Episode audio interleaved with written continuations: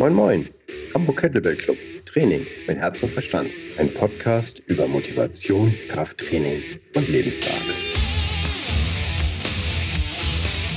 Moin Moin, Hamburg Kettlebell Club Podcast und heute mit einem erfrischenden Thema, das uns Dr. Michael Scholze präsentieren wird. Und zwar geht es um Wasser und nicht nur irgendwelches Wasser, sondern Trinkwasser.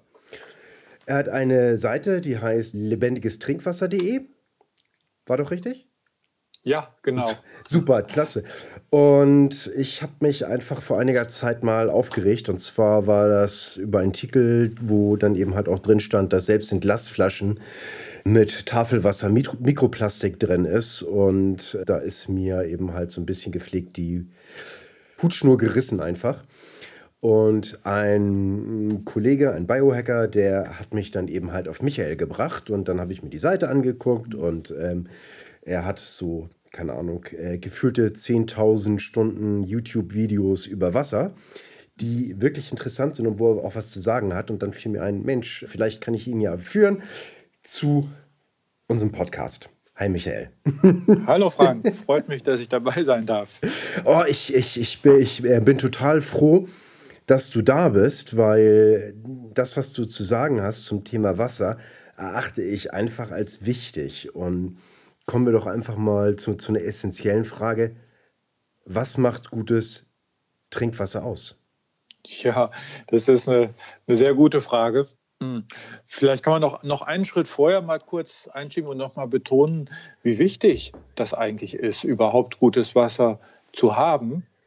Nämlich, wenn wir angucken, was in unserem Körper so passiert, wenn sich ähm, Zellen zum Beispiel bilden oder regenerieren oder in eigentlich nahezu allen biologischen Prozessen, die, die ablaufen, in diesen ganzen biochemischen Prozessen, die dahinter stehen, wenn zum Beispiel ein Mineral in eine Zelle irgendwo eingebaut wird, in all diesen Prozessen spielt Wasser eine Schlüsselrolle. Da ist es ein Trägermedium für viele andere Stoffe und spielt die Schlüsselrolle dafür, dass das überhaupt funktionieren kann. Deswegen gibt es auch kein Leben ohne Wasser. Es gibt Leben ohne Licht, aber es gibt kein Leben ohne Wasser.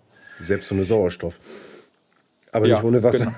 Genau. genau. Was macht gutes Wasser aus? Ähm, da kann man viel drüber lesen im Netz, auch viel Widersprüchliches drüber lesen. Die einen sagen, es muss mit viel Mineralien sein, die anderen sagen, es muss ganz frei sein, ohne Mineralien. Und man findet ja so gegensätzliche Aussagen, die für sich genommen alle sehr schlüssig, schlüssig und plausibel sind, aber dann doch das Gegenteil am Ende behaupten. Und wenn man davon eine Weile gelesen hat, dann weiß man irgendwann gar nicht mehr, was richtig und falsch ist. Kann ich bestätigen, so ging mir das auch. Ja. Und das, was mir dann geholfen hat, war einfach der Blick in die Natur, weil die Natur will mir nichts verkaufen, die Natur lügt auch nicht. Und wenn man genau hinguckt, kann man viele Antworten dort schon finden. Und beim Wasser habe ich mir halt einfach angeguckt, was haben denn die Menschen getrunken ähm, während der ganzen Entwicklungszeit der Menschheit. Also ich spreche jetzt nicht so sehr von den letzten 2000 Jahren, sondern von den paar hunderttausend Jahren davor. Da wurden wir als Menschen ja, ja im, es gibt ja diese Evolutionstheorie, wo, wo dann die Kernaussage ist, ähm, über einen langen Zeitraum passen, passen sich die Wesen, also die Tiere und auch der Mensch, ähm, optimal an die Umgebung an, in der sie leben. Und deswegen denke ich, kann man schon sagen, das Wasser, was die Menschen die letzten 100.000 Jahre hauptsächlich getrunken haben, ist das Wasser, worauf unser Körper auch am besten angepasst ist, wo er am besten für optimiert ist. So, und was war das für ein Wasser? Das ist im Wesentlichen das Wasser aus dem größten Wasserfilter, den es gibt, aus dem Wasserfilter der Natur oder Mutter Erde oder wie auch immer man das nennt. Das ist ein Wasserfilter, der arbeitet mit Destillation. Also viel Wasser wird auf der Erdoberfläche verdunstet durch Sonnenwärme aus den Ozeanen, aus den Blättern der Pflanzen und überall, wo halt Feuchtigkeit ist. Das verdunstet und taucht dann als, als Wasserdampf, geht es in die Atmosphäre und taucht als Regenwasser irgendwann irgendwo wieder auf. Und das ist erstmal nichts anderes als destilliertes Wasser. Also das Verdunsten und Kondensieren über Regentropfen ist ja der Prozess, der auch bei der Destillation passiert. hm, das hat man jetzt so in der puren Form in der Regel nicht getrunken, sondern das kommt erstmal auf die Erde und sammelt sich dann in Seen und in Flüssen hm, und hat einen geringen Bodenkontakt dadurch und kommt erstmal, wenn es runterregnet, eigentlich weitestgehend mineralfrei runter, ohne dass irgendetwas drin ist, weil das ist ja gerade in der Natur dieses Destillationsprozesses, dass ähm, die Mineralien beim Verdunsten unten bleiben auf der Erde und das reine Wasser geht hoch, ohne die ganzen Stoffe, die da vorher vielleicht drin waren noch im Ozean. Ne? Selbst, selbst das Salz, was im Ozean drin ist, ähm, landet ja nicht im Regen, das bleibt unten im Ozean und das reine Wasser geht hoch, wenn das Wasser verdunstet und kommt wieder runter und remineralisiert sich ganz leicht dann durch den ersten Bodenkontakt, den es hat. Da kommt es ja mit Sand, Gestein, Erde in, in Berührung im See oder im Fluss oder wo auch immer das gerade runterkommt und langrieselt. Und dadurch kommt ein kleiner Anteil an Mineralien und an Kalk wieder rein ins Wasser. Und ja, so, so haben die Tiere das immer getrunken und auch der Mensch. Die Tiere, die wilden Tiere trinken das heute noch so.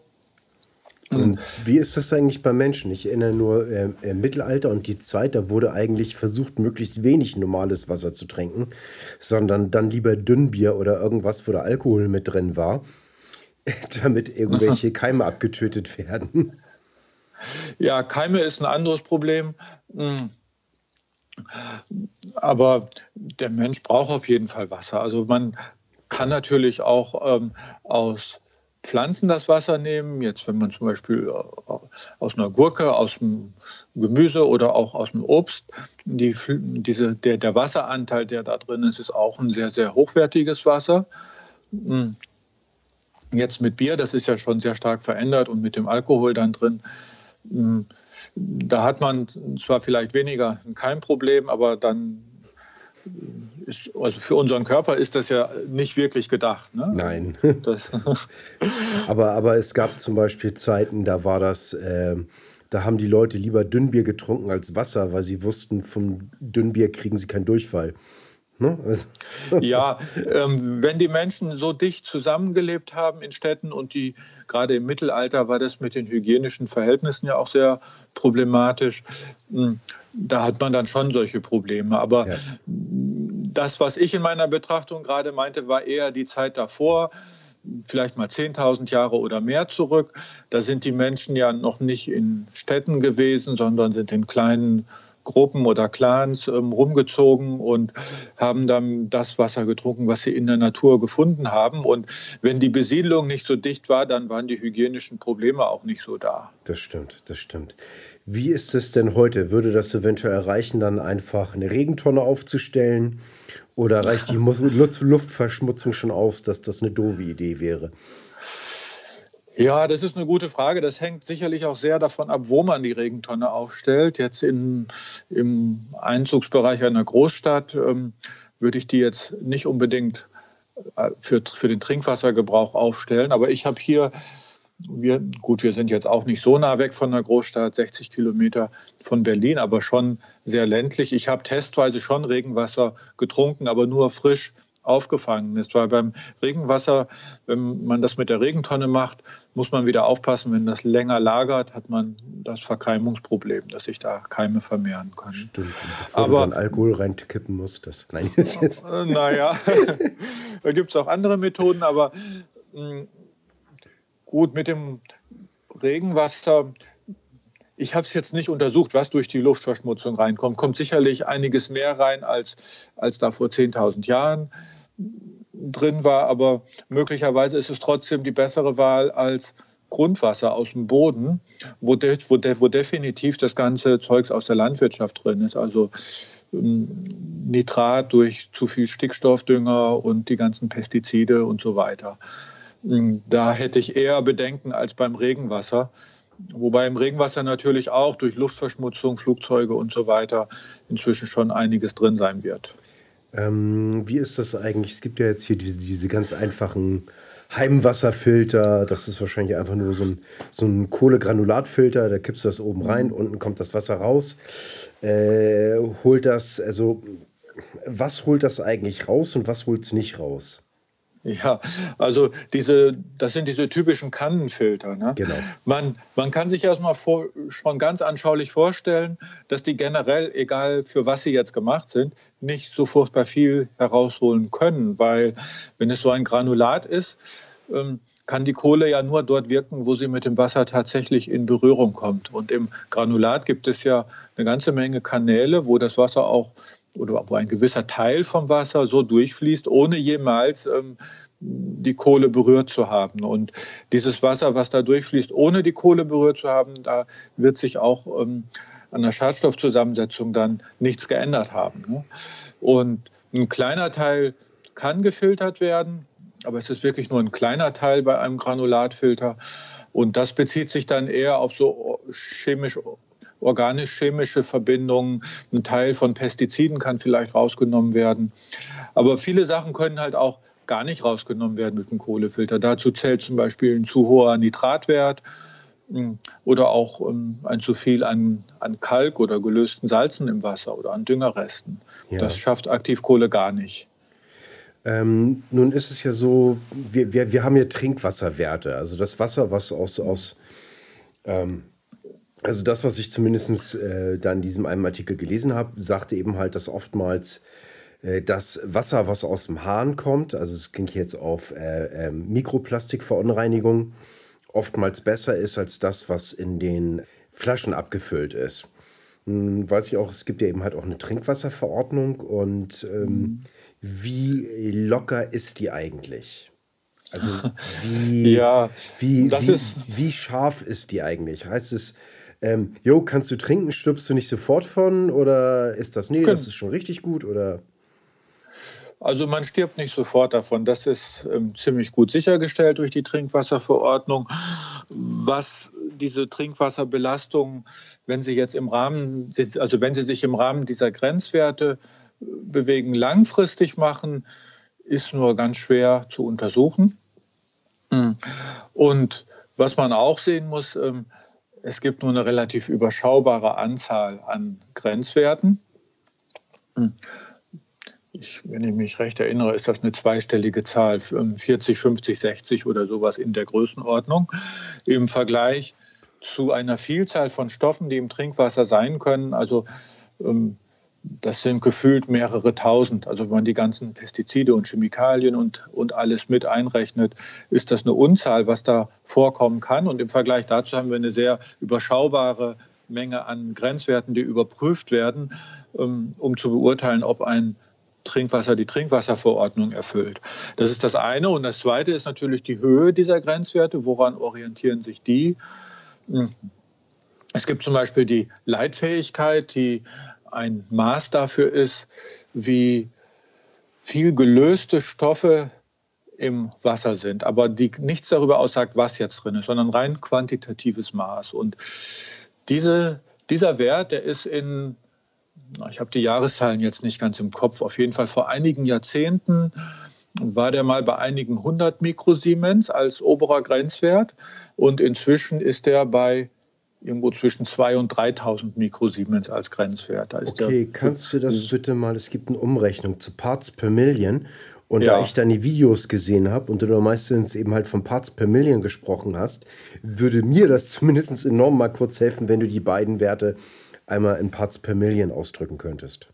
Ja, die ppms ähm, sind ganz grob über den Daumen gesagt ungefähr die Hälfte von den Mikrosiemens. Also wenn du jetzt, ähm, sagen wir mal, 100 Mikrosiemens hast, sind ungefähr 50 ppm. Okay. Ähm, so, das heißt, die sind ja enorm hochgesetzt worden dann, wenn ich das richtig... Genau, äh, und das ist für mich so ein, so ein Indikator dafür, dass es nicht nur darum geht, das Bestmögliche für unsere Gesundheit zu bewirken mit diesen Grenzwerten. Das ist natürlich ein Ziel der Wasserwerke, aber es ist immer irgendwo auch ein Kompromiss ähm, mit dem, was mit halbwegs bezahlbaren Mitteln technisch machbar ist. Ne? Nun kommen wir zu halbwegs bezahlbaren Mitteln. Und ähm, ähm, ich, sage ich mal, als, als männlicher Sportler, ähm, habe da so ein paar Sachen, die mir eben halt sehr wichtig sind, die ich da auf gar keinen Fall drin haben möchte. Und äh, das eine Mal äh, sind Hormone und mhm. äh, Plastik im Trinkwasser. Hm? Das ja. sind so die Sachen, vor denen ich äh, sozusagen am meisten Schiss habe. Äh, vielleicht gibt es da ein paar andere Sachen, vor denen ich mehr Schiss haben sollte. Äh, da bist du der Experte für, aber irgendwas ist ja meistens immer der Kristallisationspunkt für ein Interesse. Ja, also ist schwer zu sagen, was jetzt der schädlichste Stoff ist. Ne? Das, wie gesagt, die Trinkwasserverordnung stellt schon sicher, dass man nicht gleich tot umfällt, wenn man das trinkt. Aber entscheidend sind ja die Langzeitwirkungen, die das Ganze dann hat. Ja, ich sag mal, gerade bei solchen Sachen wie ähm, Plastik und Hormone und so weiter, hm. da kann man eben halt auch sehr leicht mal so ein eigenes Training torpedieren. Und wenn man gerade dabei ist oder äh, sehr daran interessiert ist, sozusagen äh, die, die Spitze seiner Leistung zu erreichen, dann ist alles, was einem zurückhält, äußerst ärgerlich, sage ich mal. Ja. Ja, dann fallen ja Plastikflaschen auf jeden Fall auch schon mal aus, ne? Ja. ja. Ja, ich habe ähm, das meiste, was ich umgestellt habe, ist eben halt Glasflasche. Da mhm. gibt es mittlerweile auch schöne Aufsprudler. Also meine kleine Tochter, die mag lieber was mit Blubberwasser und so. Und dann mhm. kann man das dann eben halt selber machen. Ja. Eine Frage.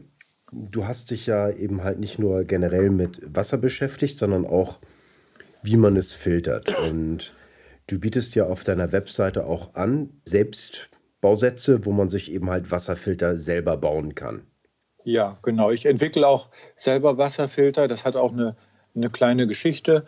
Hm, wir hatten vor, weiß nicht, 13 Jahren war das ungefähr als Familie auch so einen ganz einfachen Kohlefilter im Haus und hatten dann irgendwann Besuch von Freunden. Die brachten uns eine Flasche Wasser aus ihrer Osmoseanlage mit und das war für uns so ein Quantensprung, alleine schon im Geschmack, dass wir uns ganz spontan entschieden haben, diese für mein heutiges Gefühl recht teure Osmoseanlage zu kaufen. Das war, die hat über 2000 ähm, Euro gekostet.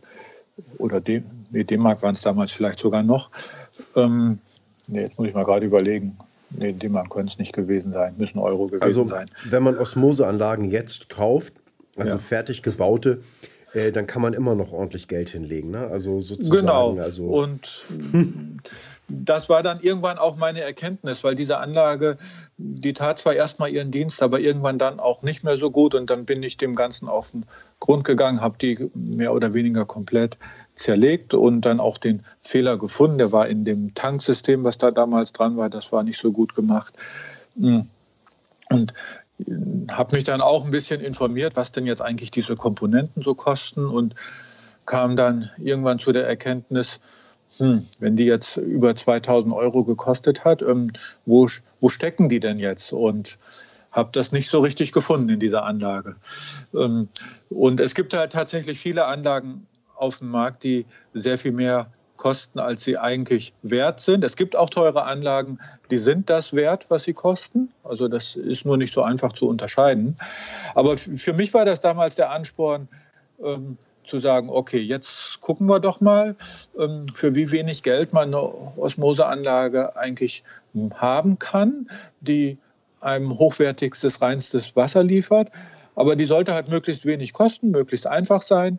Und ich war bereit, auf alles zu verzichten, was nur für den Komfort wichtig ist, aber wollte keine Kompromisse bei der Wasserqualität eingehen. Ja. Und so eine ganz minimalistische Anlage daraus machen. Und daraus ist der Aquarius Minimus geworden der nur aus wenigen Komponenten aufgebaut ist. Der hat nur drei Filterkartuschen und ein paar Schläuche und, und Schlauchverbinder dran. Mm. Und den habe ich dann auch über meine Webseite als Bauanleitung herausgegeben. Die gibt es immer noch als Bauanleitung, ne? Genau, da gibt es genau. ein Video, das kann man sich anschauen, das ist auch frei verfügbar, das Video. Ähm, dann, das habe ich extra frei verfügbar gemacht, weil die meisten Menschen trauen sich das am Anfang nicht zu, weil man denkt, so, ein, so eine Osmoseanlage ist sowas Kompliziertes, das können nur Experten bauen. Aber faktisch ist das so, das sieht man auch, wenn man sich dieses Video anguckt, wenn man einen Schrank von Ikea aufgebaut kriegt, dann kriegt man auch diese Osmoseanlage zusammengebaut. Das ist... Ähm, das ist äh, vom handwerklichen Geschick, was man da braucht, ähm, braucht man da nicht mehr. Ne? Das ist nur Schläuche zusammenstecken und diese Schlauchverbinder mit ein bisschen Teflonband umwickeln und einschrauben und dann halt nach der Anleitung das Ganze in einer bestimmten Reihenfolge zu tun. Und mehr, mehr ist es im Grunde nicht. Ne? Das, ja, und dann bin ich bei, bei, einer Anlage rausgekommen, wenn man sich die selber zusammenbaut nach dieser Anleitung und das Material dafür kauft, ähm, dann landet man bei 120, 140 Euro so in der Größenordnung. Ne? Das ja. ist so ganz minimalistisch, aber die Anlage ist auch wirklich nicht komfortabel. Ne? Das ist jetzt nicht so eine Anlage, ähm, wo man mit einem leeren Glas Wasser zum Hahn geht und sagt, ich habe jetzt Durst, ich möchte jetzt sofort trinken. Ne? Das, das funktioniert nicht so gut bei dieser Anlage, weil die relativ langsam filtert. Und außerdem sollte man auch noch einige Spülungen machen. Das habe ich dann in dem E-Book, was die Benutzung dieser Anlage erklärt, ausführlich beschrieben.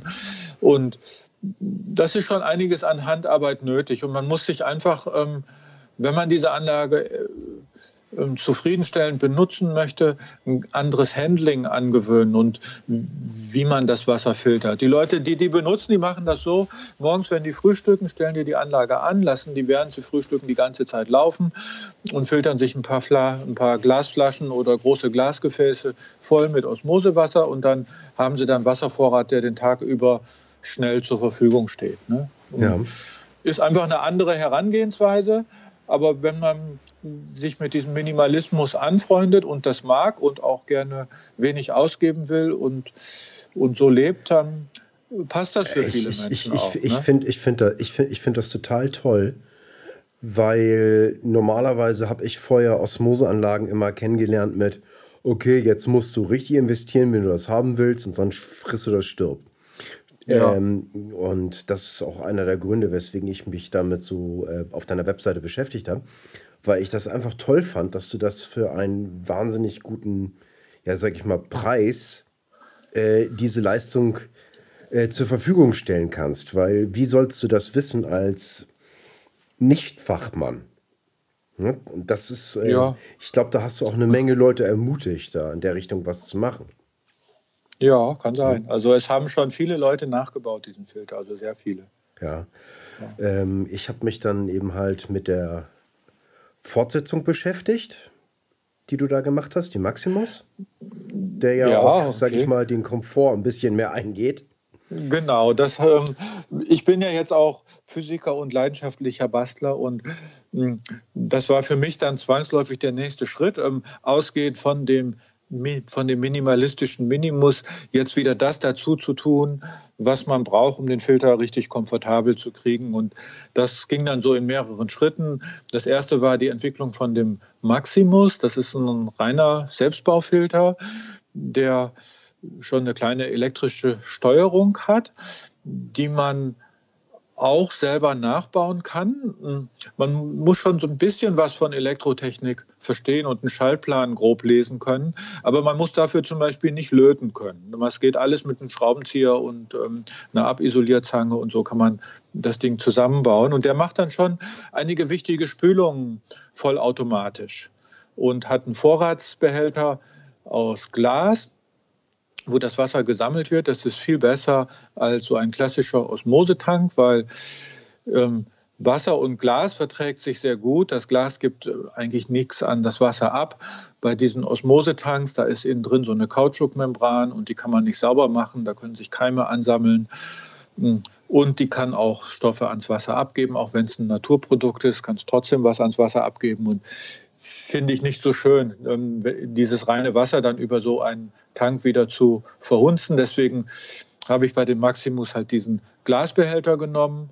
Da ist so ein Schwimmerschalter drin und mit der Elektrik zusammen steuert er dann die Befüllung. Ähm, der Filter stellt sich von selber an, wenn der Wasserspiegel niedrig ist und er stellt sich aus, wenn er voll ist und macht vorneweg noch ähm, die nötigen Spülungen, weil das erste Wasser, wenn man die Osmoseanlage einschaltet, das ist auch nicht so gut, weil die sich entspannt, wenn der Druck nachlässt und dann auch Schadstoffe durchlässt und die sind dann im ersten Stehwasser drin und das wird bei Maximus halt auch automatisch rausgespült, bevor das Trinkwasser gefiltert wird. Okay. Gehen, ja. gehen äh, normale gekaufte Anlagen, haben die auch so ein Spülprogramm vorweg oder Solche Anlagen gibt es. Ähm, muss man jetzt unterscheiden. Also die, die allermeisten Anlagen, die ich bis jetzt gesehen habe, haben das nicht. bei Anlagen, die keinen Vorratsbehälter haben, bei solchen Direct-Flow-Anlagen, die man auch heutzutage bevorzugt kauft, wenn man jetzt überhaupt keinen Vorratsbehälter haben will, ist es nicht ganz so schlimm, wenn man das nicht hat, weil da kann man es selber machen, indem man einfach, wenn man den Hahn aufdreht, das erste Wasser kurz ablaufen lässt. Ja. Bei einer Tankanlage, wenn die das nicht hat, ist man eigentlich aufgeschmissen. Da kann man es nicht machen und da trinkt man das immer mit. Es gibt ähm, Anlagen, also eine, die ich auch gerne empfehle, eine österreichische Anlage, die P-Power Kompaktanlage, ist allerdings auch schon wieder gehobenes Preissegment. Ähm, die macht vorneweg ähm, zehn Sekunden lang eine Membranspülung. Das ist nicht ganz dasselbe wie beim Maximus. Der macht nämlich eine vollständige Spülung und nicht nur eine Membranspülung. Ja, und dann, dass wirklich so eine Stehwasserspülung oder Permeatspülung gemacht wird, habe ich erst im Preissegment ab 3.500 Euro gesehen bei einem Hersteller. Ui. Okay, so das, das ist so ein, bisschen, so ein bisschen außerhalb meiner, äh, sage ich mal, ähm, ja, ja, ja ähm, gebe ich mal schon Ausgrenze. Also. Aber diese, diese sehr teure Anlage, die hat dann auch eine Mikrocontrollersteuerung, so wie die P-Power Kompaktanlage, die ähm, die zwar auch schon etwas mehr kostet, die, die hat das auch, aber das ist es dann halt oft. Also der Maximus, der kommt noch ohne Mikrocontrollersteuerung aus, der macht das mit so einfachen Zeitrelais.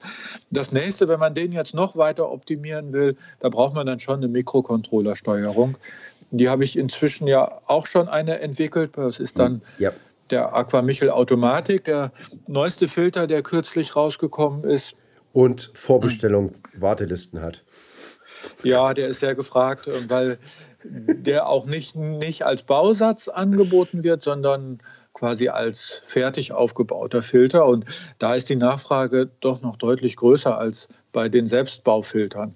Ich habe schon gestaunt, wie viele Leute selber einen Filter bauen. Hätte ich nie gedacht, dass in ja. Deutschland so viele Leute sind, die ihren Wasserfilter gerne selber bauen. Aber ja, es sind noch unendlich viel mehr, die gerne einen fertigen kaufen würden. Na, die Sache ist, ich habe mich einfach äh, beschäftigt damit. Ich habe mir die Bauanleitung für den Maximus genau durchgegangen. Mhm. Und dann habe ich dann eben halt mir den ähm, Aquamichel Automatik angesehen und dann habe ich gesehen, so, wow, da sind viele Sachen drin, die ich gerne hätte und die eben halt so ein paar Sachen einfacher machen würden. Ähm, mhm. Zumindest für mich und meine Frau, die nicht gerne so viel, sag ich mal, Gedöns da rumstehen hat. Ja. Oh, ähm, ich äh, habe dafür eine amerikanische Abkürzung, WAF. Das heißt Woman Acceptance Factor. Und das ja. heißt, auch wenn die Stereoanlage noch so einen tollen Klang hat, wenn die Frau sagt, nee, das ist aber groß, dann äh, kannst du das leider vergessen. Insofern. also das war der Grund, wo ich dann eben halt äh, mich dann auch auf die Warteliste äh, gebracht mhm. habe. Also da fand ich, ähm, da waren viele, viele sehr interessante Verbesserungen drin. Also muss ich schon sagen. Aber man muss natürlich auch sagen, alles, was komfortabler wird, wird auch teurer. Genau, das zeigt sich natürlich dann auch im Preis. Also so eine Mikrocontrollersteuerung in Deutschland zu entwickeln und dann auch noch alles in Deutschland zu fertigen, das führt zwangsläufig zu, zu einem höheren Preis. Und irgendwann landet man dann natürlich auch in den oberen Preissegmenten. Aber auch da muss man mal vergleichen. Also der Aqua Michel Automatik ist jetzt eine Anlage, die eine Mikrocontrollersteuerung mit, mit einigen nützlichen Features hat und unter 1000 Euro kostet. Und in der Preisklasse unter 1000 Euro überhaupt eine Anlage mit Mikrocontrollersteuerung zu finden, ist schon schwierig. Also ich habe, glaube ich, noch keine, keine gesehen in dem Preissegment. Das ist dann mhm. eher darüber. Ja. Ähm, mal eine Frage. Wie ist das denn mit Wasser aufbewahren? Du meintest eben halt ähm, Glasbehälter optimal geeignet. Wie ist das äh, mit Aluminiumflaschen oder Stahlflaschen? Aluminium ist ganz, ganz schlecht. Also da kann man mal ein bisschen googeln und recherchieren. Ähm, je mehr Aluminium man aufnimmt in seinen Körper, desto mehr hat man das Risiko, dass man sein Gehirn kaputt macht und man legt so Grundstein für Alzheimer und Co. Hm. Das ist auch schon so, also wir, wir achten schon drauf, ähm, wenn wir jetzt Joghurt oder Quarkbecher oder sowas kaufen, dass da möglichst keine Alufolie drauf ist. Gibt es überhaupt mhm. ohne? Ja, manche Firmen haben das. Also entweder kauft man es dann halt im Glas. Also wir sind eh bevorzugt in Bioläden unterwegs und da gibt es halt auch viel in Glas. Oder inzwischen gibt es auch vereinzelt Firmen, die dann ähm, so eine Art Kunststofffolie haben, anstatt dieses Alu. Okay, das ähm, habe ich noch nicht gesehen. Hm? Also im Bioladen gibt es das zumindest. Aber, aber es ist wenig, das stimmt schon. Und hm. also bei Alu wäre ich ganz, ganz vorsichtig.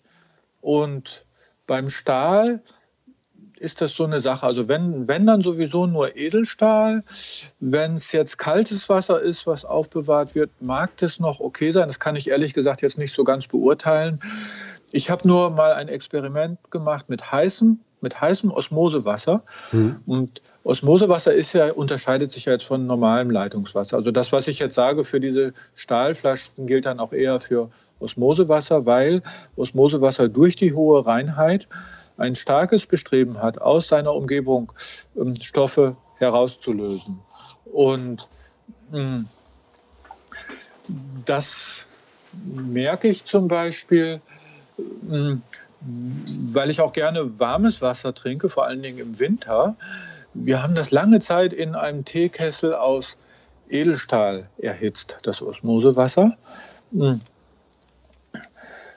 Und irgendwann hat mich ein Freund darauf gebracht, mal, mal das mit Glas zu machen. Und es gibt Teekessel aus Glas, die man auf einen normalen Herd oder auf einen Gasherd oder hm, auf so ein Ceranfeld stellen kann, wo man Wasser drin, drin kochen kann. Und das ist ein 100% Glasbehälter. Und das war eine erleuchtende Erkenntnis für mich, ähm, so einen deutlichen Geschmacksunterschied in dem reinen Wasser jetzt zu spüren zwischen Edelstahlkessel und Glasbehälter. Jetzt ist es aber auch so, das ist erhitztes Wasser gewesen und diese ganzen chemischen Prozesse, wenn ein Material, was ans Wasser abgibt, die laufen sehr viel intensiver und stärker ab, je mehr Wärme im Spiel ist. Deswegen sage ich, bei kaltem Wasser weiß ich es nicht so genau, da wird der Effekt ähm, deutlich schwächer sein. Aber bei heißem Wasser gibt es da auf jeden Fall Unterschiede. Verdammt. Ich sehe jetzt gerade meinen, meinen Isolierbecher für, für, für den Kaffee in Gefahr. Na, für den beim Kaffee ist es vielleicht schon wieder anders. Ähm, äh, es ist, wie gesagt, diese Reinheit von dem Wasser, die das dann auch begünstigt. Ähm, ähm, das, das hat wirklich, das zieht ganz stark aus den Materialien raus. Und ich, ich weiß nicht, ob es jetzt aus dem Edelstahl wirklich Stoffe rauszieht. Also im schlimmsten Fall würde das Schwermetalle rausziehen. Die sind ja im Edelstahl drin, wie, wie, wie Chrom und solche Geschichten. Mhm. Das wäre sogar ähm, relativ giftig. Aber ich bin mir nicht sicher, ob es das wirklich tut. Ich habe das nie mit einer Analyse oder so mal überprüft. Ich habe einfach nur den Geschmacksunterschied gemerkt und der könnte auch andere Gründe haben. Also es gibt ja auch, mh, hm, ja, muss ich mal überlegen, wie ich das am besten sage, weil äh, da kommt man in, in einen Bereich rein, der wissenschaftlich nicht so gut untersucht ist, wenn es so um Wasserenergetisierung und Belebung geht. Mhm. Aber es gibt Untersuchungen von ähm, einem Professor Pollack in den USA, der richtig an einer, an einer, offiziellen Uni arbeitet und kein Esoteriker, sondern handfester Wissenschaftler ist. Mhm. Und der hat festgestellt, dass es im Wasser eine, ja, das wird manchmal vierte Phase genannt. Hm. Wir kennen ja fest, flüssig und gasförmig beim Wasser. Und es gibt zwischen fest und flüssig noch so einen Zwischenzustand, den, nennt man, den, den nennen manche auch Flüssigkristalle. Das kann man sich so vorstellen, dass aus diesen H2O-Molekülen bilden sich so hexagonale Strukturen, die aber hauptsächlich zweidimensional sind. Also wie so eine Matte kann man sich das vorstellen. Und diese Strukturen bilden sich bevorzugt an Grenzflächen, wo Wasser an etwas anderes angrenzt. Zum mhm. Beispiel an Edelstahl, an Glas, an Luft oder an ein Mineral, was im Wasser gelöst ist. Mm.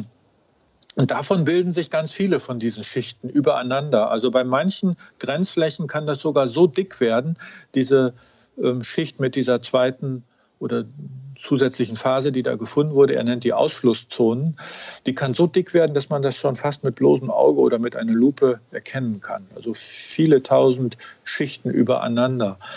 Und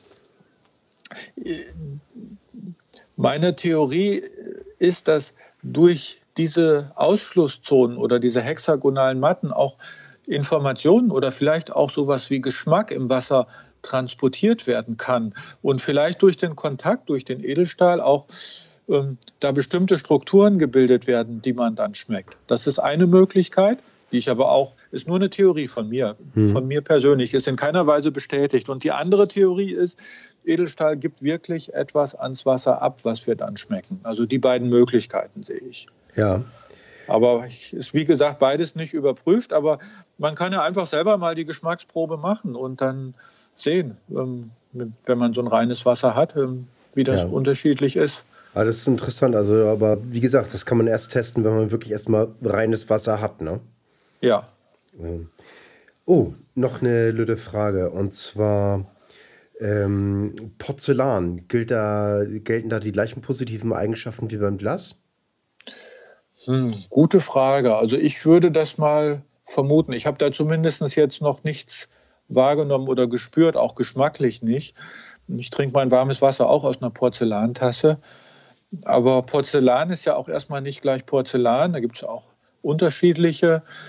Hm, wenn man so ein glasiertes Porzellan hat, das wird wahrscheinlich dem Glas am ehesten ähnlich sein. Es gibt ja auch so ein, so ein raueres Porzellan. Hm, da kann es schon auch mal etwas anders schmecken, dieses Osmosewasser, vor allen Dingen auch wenn es warm ist. Mhm. Aber so eine normale glasierte Tasse, das wird wahrscheinlich nicht so viel anders sein wie Glas. Also das wäre für mich so neben Glas fast gleichwertig oder sonst zumindest das nächste, was ich dann nehmen würde im Vergleich zu allen anderen Materialien. Super. Ähm, nun, ich weiß, du hast darüber ein Video gemacht. Ähm, einige Leute sagen ja, ah, verdammt, äh, dieses Osmose gefilterte Wasser, das hat zwar keine Schadstoffe drin, aber wo sind denn die Mineralien? Oh Gott, wo kriege ich die sonst her? Werden die sonst aus meinem Körper gerissen, ähm, die Mineralien? Mhm. Und ja, das. Genau, das ist so eine typische Frage, zu der es, wie ich am Anfang sagte, ganz verschiedene Meinungen und Studien und Untersuchungen im Internet gibt, die dann auch Gegensätzliches aussagen. Ne? Und ich habe einfach in der Natur geguckt und ist das Wasser, was in der Natur, was die Menschen früher hauptsächlich getrunken haben, ist das mineralarm oder mineralreich? Und das ist weitestgehend mineralarm, weil es ist, entsteht aus dem destillierten Wasser, was mineralfrei ist, also aus dem Regenwasser mit geringem Bodenkontakt. Was wir heute trinken, was aus tiefen Brunnen kommt, das ist durch viele Erdschichten gesickert und hatte viel, viel mehr Gelegenheit, Mineralien aufzunehmen und hat auch wesentlich höhere äh, Mineraliengehalte als das Oberflächenwasser. Um jetzt mal Zahlen zu nennen. Ich habe ähm, mit so einem Mikro-Siemens oder TDS-Messgerät an verschiedenen Stellen schon gemessen. Ich sage jetzt mal ein paar Zahlen vom Leitungswasser. Ich sage die jetzt auch alle in ppm, dann sind wir da auf, auf einer Linie. Ähm, das liegt von dir. Ber Berliner Leitungswasser, ähm, 300, 350 ppm zum Beispiel. Ähm, typisch für viele Städte in Deutschland in dem Bereich. 2, 2 3, 400 ppm sind ganz übliche Werte in deutschen Städten. Gebirgsbäche in den Alpen, Quellen in den Alpen, in Österreich an verschiedenen Stellen gemessen. Zwischen, ja, sagen wir mal so grob, zwischen 5 und 50 ppm im Vergleich zu dem Stadtwasser. Also weiter oben in den Bergen ähm, tendenziell eher in Richtung 5 ppm. Im Gebirgsbach, der schon ein bisschen was an Strecke zurückgelegt hat, weiter unten.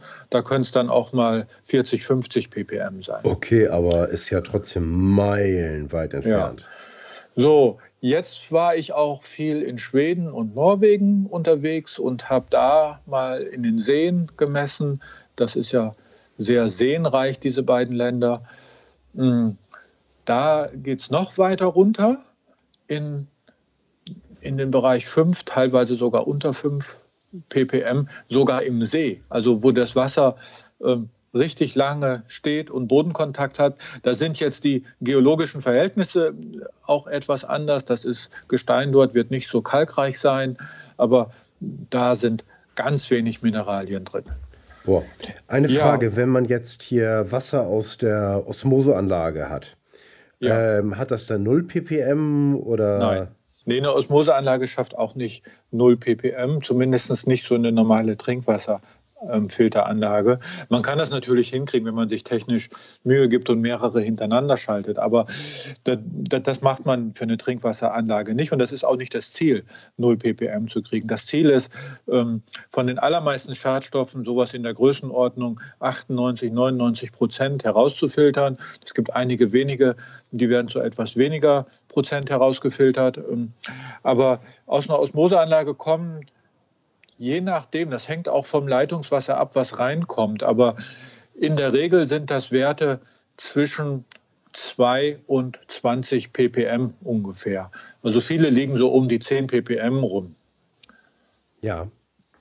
Und das ist ja schon mehr, als in einigen Seen in Schweden und Norwegen zu finden ist. Und das Wasser in diesen Seen ähm, ist relativ sauber. Gut, da kann natürlich auch Umweltverschmutzung und so drin sein. Aber was ich sagen will, ist, die Natur würde so ein Wasser nicht zur Verfügung stellen, wenn man davon krank wird oder wenn das nicht gut wäre. Also das ist definitiv für Tiere und auch für Menschen, ähm, mal abgesehen von menschlichen Verschmutzungen, die durch Industrie oder so reinkommen könnten, aber so vom, vom, vom Grundsatz her, ähm, ist doch so ein Wasser, was in so einem See ist, auch zum Trinken gedacht. Hm. Es, also für mich wäre das jetzt von meinem Naturverständnis undenkbar, dass die Natur oder die Schöpfung irgendwo einen See bereitstellt mit einem Wasser, was extrem ungesund wäre. Ja gut, also ich da. würde sagen, wir haben uns einfach daran gewöhnt und an was wir uns gewöhnt haben, mit dem können wir gut umgehen. So. ja. Ne? Aber ja. Nee, aber auch wenn man sich die Natur anguckt, es ist ja eigentlich so, wie das gemacht ist, alles sehr, sehr gut aufeinander abgestimmt und es hat auch alles irgendwo seinen Sinn. Und so hat auch dieses Wasser seinen, seinen Sinn und das wird den Lebewesen ja auch so als Trinkwasser zur Verfügung gestellt. Und ähm, dieses ganz mineralreiche Wasser, das mag es auch in einigen Gegenden geben, wenn das Gestein entsprechend so ist, dass das Regenwasser schnell viel Kalk aufnimmt. Aber im Großen und Ganzen, wenn das Wasser noch nicht durch so viele Bodenschichten gegangen ist, ist das erstmal eher mineralarm. Und das ist für mich jetzt eigentlich der Beweis dafür, dass dieses mineralarme Wasser für uns besser geeignet ist als ein mineralreiches. Jetzt sind natürlich trotzdem die Fragen im Raum, wo kommen denn jetzt die Mineralien her, die wir brauchen für, für uns? Wir brauchen ja Mineralien und Spurenelemente, das ist ja unbestritten. Hm. Und die kommen halt eben nicht aus dem Wasser, sondern die kommen aus unserer Nahrung, speziell aus Obst und Gemüse. Und die müssen auch daher kommen, weil wenn die im Wasser zugeführt werden dem Körper, dann kann der damit gar nicht so viel anfangen, weil da Sachen fehlen, die der Körper braucht, um diese Mineralien verwerten zu können. Das ist ja nicht so, dass wenn wir jetzt ein kalkhaltiges Wasser trinken, dass dieses Kalzium an der Zelle vorbeischwimmt und die Zelle dann fröhlich danach schnappt und sagt, ähm, ich baue das jetzt hier irgendwo ein, sondern das sind kompliziertere biochemische Reaktionen, die da ablaufen, bis so ein Kalzium wirklich in der Zelle irgendwo fest eingebaut ist. Und diese Reaktionen, die brauchen meistens noch mehr als nur Wasser und vorbeischwimmendes Kalzium. Die brauchen ähm, noch Zusatzstoffe, die diese äh, Reaktionen überhaupt erst ermöglichen. Und diese Zusatzstoffe, die sind im Wasser normalerweise gar nicht drin, die sind aber im Obst und Gemüse drin. Okay, also esst mehr Obst und Gemüse. Ja, also für die Mineralienversorgung definitiv. Das Wasser hat nicht die Aufgabe, uns mit diesen Mineralien zu versorgen. Das Wasser hat eine ganz andere Aufgabe. Das ist ähm, Trägersubstanz. Das ist eine, wie eine kleine Eisenbahn, die durch den Körper fährt ähm, und Sachen transportiert. Das ähm, ist natürlich hauptsächlich im Blut vorhanden, das Wasser. Und das nimmt zum Beispiel Nährstoffe auf, die im Darm extrahiert werden die sind in gelöster Form dann in diesem Wasser als Trägermaterial drin und können dann so transportiert werden bis zu den Zellen und da in biochemischen Reaktionen irgendwo verwertet werden. Und dann fallen bei diesen Reaktionen irgendwo auch Abfallprodukte an, die die Zellen loswerden wollen. Jetzt wird wieder das Wasser gebraucht und in diesen in diesem Wasser, was durch den Körper fließt, laufen dann die gelösten Abfallprodukte wieder zurück und werden über die Ausscheidungsorgane am Ende wieder aus dem Körper herausgebracht. Und das ist die Hauptaufgabe vom Wasser, diese Transportfunktion wahrzunehmen. Und wenn wir mal einen bildlichen Vergleich machen mit einer Eisenbahn, eine Eisenbahn kann am meisten transportieren, wenn noch nicht so viele Leute drin sind. Ja. Und genauso ist das mit dem Wasser auch. Das kann am meisten transportieren, wenn noch nicht so viel drin ist. Und wenn es schon mit 300 ppm hauptsächlich mit Calcium, mit einem zu viel an Kalk belastet ist, dann ist schon eine ganze Menge drin. Das kommt erstmal rein in den Körper und er muss auch sehen, dass es dann wieder los wird, dass es irgendwie wieder raus kann. Und das ist auch teilweise schon ein Kraftakt. Und wenn das nicht gelingt, dass das zu viel wieder rauskommt, das hat mir mal ein Heilpraktiker erklärt, dann macht der Körper so ein Notprogramm und das, was er nicht mehr ausleiten kann an zu viel, das wird eingelagert im Bindegewebe zum Beispiel. Also für die Zuhörer im Fett. ja, okay. Ich, ähm, ja. Mein Humor ist ein bisschen eigen. Ich entschuldige mich manchmal, aber ich meine das immer gut mit den Leuten. Ja. Ähm, das ist nochmal ein guter Punkt. Also, ja, gesättigte Lösungen können eben halt schwer was aufnehmen, ne? Genau. genau. Ähm, meine, in der Schule wird ja noch manchmal vermittelt, destilliertes Wasser zu trinken sei tödlich. Ich weiß nicht, wo das herkommt, aber das hat sich sehr hartnäckig festgesetzt. Hm, man kann sicherlich ein Experiment machen, wo man eine isolierte Zelle in destilliertes Wasser legt und dann beobachtet, dass irgendwie eine Zellmembran platzt oder so durch den starken osmotischen Druck, der sich da aufbaut. Und daraus wird dann oft geschlossen, dass destilliertes Wasser tödlich ist. Aber die Realität ist einfach eine andere, weil ähm, in dem Augenblick, wo wir ein sehr mineralarmes Wasser jetzt getrunken haben, ist essen, also, also auch selbst wenn wir reines destilliertes Wasser trinken würden, sobald es im Magen ist, ist es kein destilliertes Wasser mehr, weil es ist sofort verdünnt mit Stoffen, die sonst noch im Magen sind und ähm, hat sofort einen sehr viel höheren ppm-Wert. Mhm. Und es gibt auch Insekten zum Beispiel, die leben von so einem Wasser. Es gibt kleine Insekten, die leben hauptsächlich vom Wasser aus Tautropfen. Und das ist, ähm, da ist auch nicht viel drin an Mineralien. Das ist ja kondensiertes Wasser, wie destilliertes Wasser. Oder Menschen, die sehr weit nördlich leben, früher die, die, es die Eskimos oder Inuits, ähm, die trinken ja oft Schmelzwasser aus Schnee. Das, ja. ist, das ist reines Regenwasser und die sterben davon auch nicht. Ja, stimmt. Also ich glaube, die haben wesentlich mehr Schwierigkeiten, sich aufzumineralisieren. Ja. Wobei man natürlich gucken muss, ähm, die zu, deine Zuhörer jetzt, das sind ja speziell auch Sportler.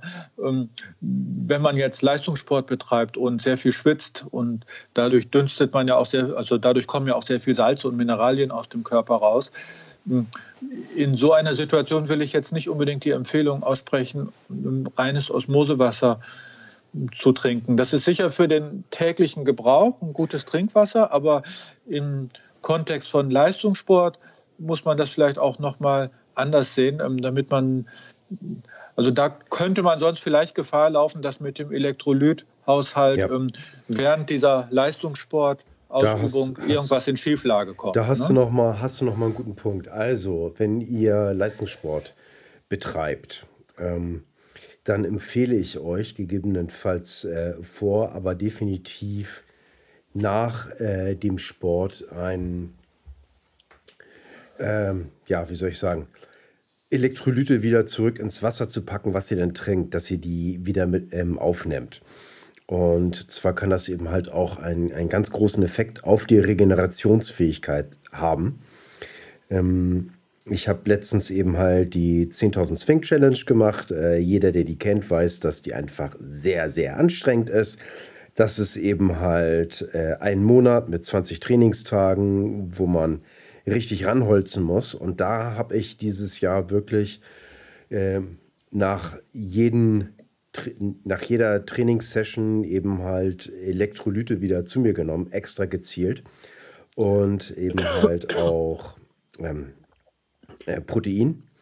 Und ich habe das wesentlich besser weggesteckt, obwohl ich eine ja, wesentlich höhere Leistung erzielt habe. Also der, der Punkt ist schon wichtig. Ähm, es gibt eben halt ein paar Sachen, da sollte man definitiv wieder sehen, dass man dann eben halt Mineralien reinkriegt. Aber äh, gilt natürlich auch nur äh, zu gut Deutsch, wenn ihr so Sport gemacht habt, dass ihr einfach saumäßig schwitzt, habt ihr eine Menge Elektrolyte verloren und Mineralien und die sollte man dann tunlichst schnell wieder ausgleichen, äh, damit man sich auch schneller von dem Ganzen erholen kann. Mhm. Ähm, war ein super Punkt, Michael. Ja, da kann ich vielleicht noch eine Sache kurz ergänzen, weil das klingt ja jetzt so ein bisschen wie ein Widerspruch. Vorhin habe ich ja gesagt, ähm, wir können die Mineralien aus dem Wasser nicht verwerten. Und jetzt sagen wir, wenn wir viel verloren haben, sollte man welche reintun. Das ist kein Widerspruch, weil ähm, mit nicht verwerten meine ich, die können nicht so gut in die Zelle eingebaut werden. Aber wir brauchen ja schon auch einen gewissen Elektrolythaushalt im Körper an sich in, in der Flüssigkeit. Und den können wir natürlich durch Mineralien, die im Wasser sind, ähm, auch wieder auffüllen. Ja, es gibt da außerdem äh, Qualitätsunterschiede auch von Mineralien, wie die bereitgestellt werden und so weiter. Ne? Also äh, es gibt da eben halt wie bei allen von bis. Ne? Und bis man seine mhm. Sachen gefunden hat, die für einen selber gut funktionieren, äh, kann das ein bisschen rumprobieren sein. Mhm. Ja? Aber das gilt vor allen Dingen, ja, wenn ich was gemacht habe, was so anstrengend ist, dass ich wirklich fertig bin und total verschwitzt bin, dann sind einfach Mineralien rausgegangen und äh, ja, dann läuft man einfach besser damit, wenn man die schnell wieder nachfüllt. Genau. Ähm, es gibt ja eben halt auch Leute, die ihr Trinkwasser dann äh, veredeln, die dann eben halt äh, das, ja, sage ich mal, mit äh, Bergkristallen und so weiter ähm, da drin lagern. Was hat das damit auf sich? Ich weiß, dass es einige Leute machen, aber ich habe null Ahnung davon. okay. Mm, ja, das Wasser ist ein Wesen, sag ich mal, ähm, wovon ich jetzt sagen würde, je mehr ich mich damit beschäftige, desto deutlicher wird mir, wie wenig wir Menschen davon eigentlich wissen. Gefühlt haben wir vielleicht von, vom Wasser ein Prozent verstanden, mehr nicht. Und eins davon ist halt diese ganze energetische Behandlung von dem Wasser. Manche sagen Wasser beleben, andere sagen energetisieren. Hm, das geht teilweise auch schon ins, ins, ins Esoterische rein, weil es einfach wissenschaftlich auch kaum untersucht ist und auch nur schwer zu untersuchen ist. Sehr berühmt geworden ist der Japaner Emoto. Der hat interessante Experimente gemacht. Er hat sich Wasser angeguckt, Wassertropfen angeguckt unter Mikroskop, hm, während die einfrieren und dabei einen Eiskristall bilden.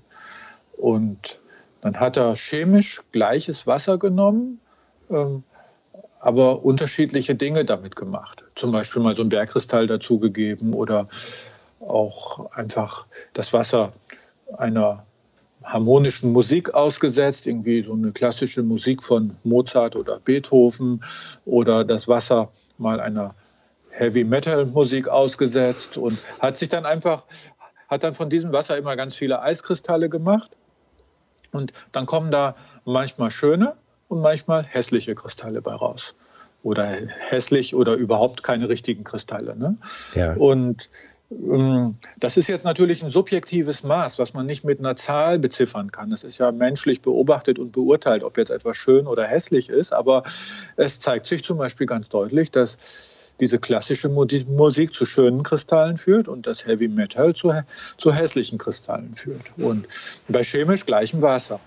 Ja. Und das sind so für mich deutliche Hinweise darauf, ähm, dass in dem Wasser jetzt sehr viel mehr steckt als die chemische Formel H2O und was wir so darüber wissen. Und daher rührt das jetzt auch mit den Bergkristallen, was du sagst. Es gibt also Menschen, ähm, die sich intensiv damit beschäftigen und der Überzeugung sind, dass das Wasser dann besser wird und vielleicht auch besser ihnen besser schmeckt. Manche schmecken das auch, den Unterschied. Hm. Ja, es ist einfach auch ein, ein wichtiger Punkt. Also ich, ich bin inzwischen auch sehr davon überzeugt, dass man das auf keinen Fall vernachlässigen darf und sich diesen Themen auch widmen muss und das Wasser auch nochmal so aufbereiten sollte und sehe das inzwischen auch als gleich wichtig an. Also als erste Stufe sehe ich immer eine Reinigung, dass die Schadstoffe erstmal rauskommen. Das, ohne das geht es meine, nach meiner Einschätzung nicht. Und die zweite Stufe sollte dann so, so etwas sein, entweder Bergkristalle oder viele machen es auch mit Wirbeln. Also die Natur arbeitet ja auch sehr viel mit, mit Wasserwirbeln. Wenn man mal einen Gebirgsbach sieht, der ist ja voll von Wasserwirbeln. Und die haben auch etwas damit zu tun, dass das Wasser aus diesem Bach so gut schmeckt. Hm. Okay. Manche machen das auch zu Hause nach. Also es, ähm, eine ganz einfache Methode ist, wenn man zwei Glasflaschen nimmt und die mit einem passenden Schlauchstück verbindet. Also man füllt eine davon dreiviertel voll mit Wasser, verbindet die beiden Flaschen mit einem Schlauchstück und dann dreht man die um, sodass die Flasche mit Wasser oben ist und gibt der seitlich so ein Drall, dass sich da drin ein Wirbel bildet, indem man die Flasche mal so ein bisschen dreht und schwingt. Und dann bildet sich ein richtiger Strudel und das Wasser läuft in die untere Flasche. Und dann dreht man das Ganze um und wiederholt das Ganze noch ein paar Mal. Und dann schmeckt es auch anders, das Wasser. Okay, muss man probieren. Ja, ja, genau, einfach mal ausprobieren. Und es, es gibt noch, es gibt, viele, es gibt viele Effekte, die man beobachten kann. Eins, das habe ich am Anfang auch nie geglaubt, aber dann irgendwann selber ausprobiert und den Geschmacksunterschied gesehen. Das ist mit dieser Aladdin-Karaffe. Die habe ich auch in irgendeinem Video mal vorgestellt. Das ist so eine wunderschön geschwungene Karaffe, die hat ein Glaskünstler mal entworfen. Und die wirkt alleine durch ihre Form, durch ihre äußere Form schon auf das Wasser. Da muss man gar nichts mehr wirbeln oder tun, sondern einfach nur das Wasser da reingeben und dann schmeckt das schon irgendwie runder und weicher. Also mir zumindest und den meisten Leuten, denen ich das bis jetzt gegeben habe oder die das ausprobiert haben, geht es auch so. Ja, das ist interessant. Da müsste man mal eine Blindverkostung machen, dass die Leute einfach genau. nicht wissen. Genau. Also man kann das wissenschaftlich überhaupt nicht begründen. Vielleicht ansatzweise mit dem, was ich vorhin sagte, mit diesem Ausschlusszonen, was der Professor Pollack in den USA herausgefunden hat, dass man ja. sich so Modelle macht, diese Ausschlusszonen, zum Beispiel am Bergkristall, nehmen dort eine ganz bestimmte Information auf und bilden dadurch bestimmte Strukturen, die dann im Wasser rumschwimmen.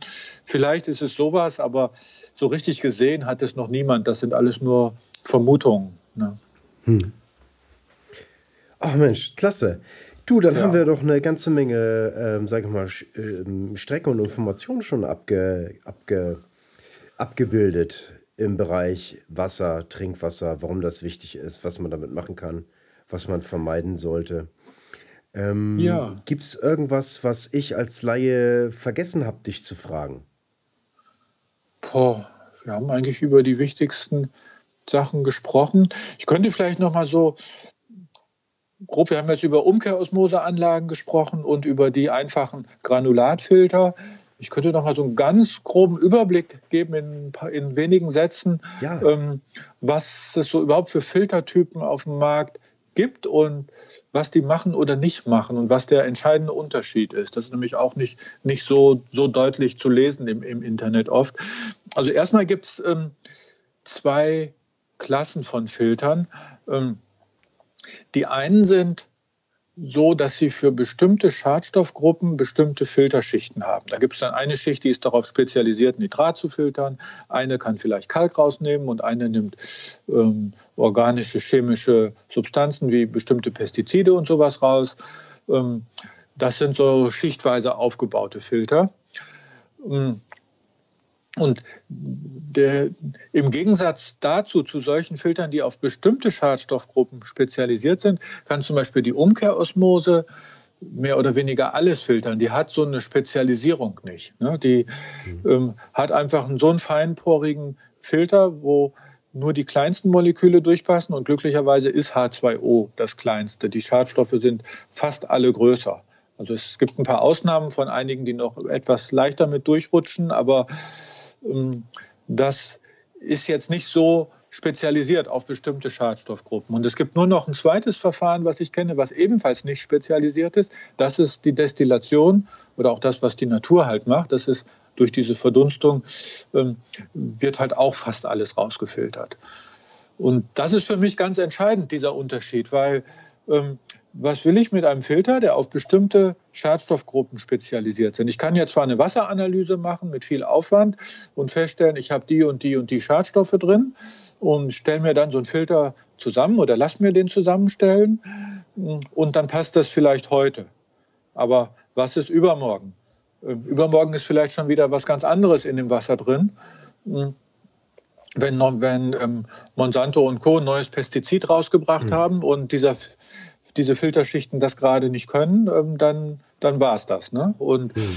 des, deswegen finde ich das wichtig, einen Filter zu haben, der äh, so eine Spezialisierung erstmal nicht hat und dann bleibt eigentlich nur noch Osmose oder Destillation über. Und Destillation kann man auch machen, hat aber einen anderen sehr schwerwiegenden Nachteil, zumindest hier in Deutschland, weil wir können hier eigentlich nur elektrische Destillation machen, indem das Wasser elektrisch verkocht wird.